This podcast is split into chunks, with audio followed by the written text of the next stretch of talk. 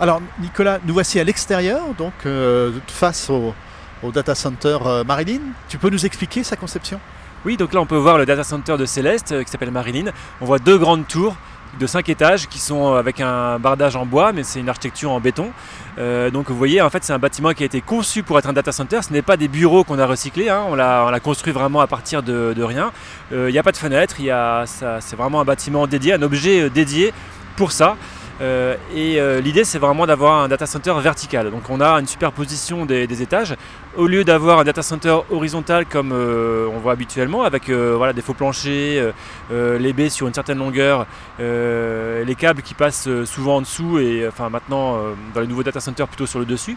Là on a, on a superposé le- les, les salles dans deux tours. Euh, voilà, deux tours qu'on va visiter tout à l'heure, donc des tours de, de 5 étages. Euh, et euh, on a en fait toute la partie technique qui est en dehors des tours. Dans les tours, il n'y a que des serveurs, que des ordinateurs. Tout ce qui est distribution électrique, tout ce qui est production d'énergie, haute tension, basse tension, c'est à l'extérieur. Tout ce qui est production de froid, on voit ici, c'est à l'extérieur. Les groupes électrogènes aussi. Et à l'intérieur, on a, on a que les serveurs. Et l'architecture du site euh, est optimisée pour faire circuler les flux d'air, pour économiser l'énergie. Euh, donc comment ça marche?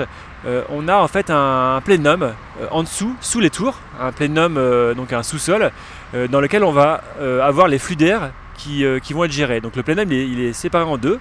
Il y a la côté froid, air froid et air chaud.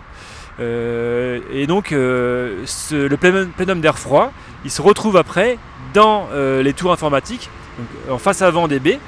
Donc on a en fait une colonne d'air froid, euh, ou on va dire d'air à température ambiante, hein, avec euh, euh, voilà, on, a une consigne qui peut varier. Aujourd'hui, on l'a fixé jusqu'à 26 degrés, je crois, parce que finalement, on peut, être relativement tolérant.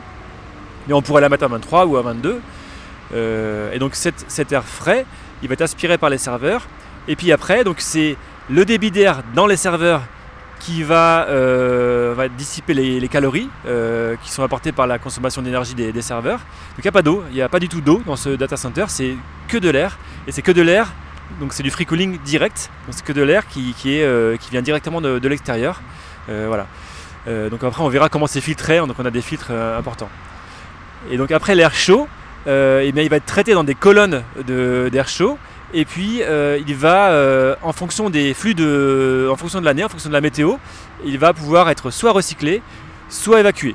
Et il va être évacué en toiture. En toiture, il y a des, les tours sont ouvertes, il y a des vols automatiques, ou alors ça peut se fermer et va être recyclé euh, par les sorteurs de traitement d'air, ou même pour chauffer les bureaux. Alors, Au moment où on filme, on est juste à l'extérieur, donc la pluie, on l'a, de l'eau. Donc on va rentrer maintenant et puis on va continuer la visite Très bien. euh, et échanger sur ce, ce plan. Donc euh, à nous suivre maintenant à l'intérieur du data center.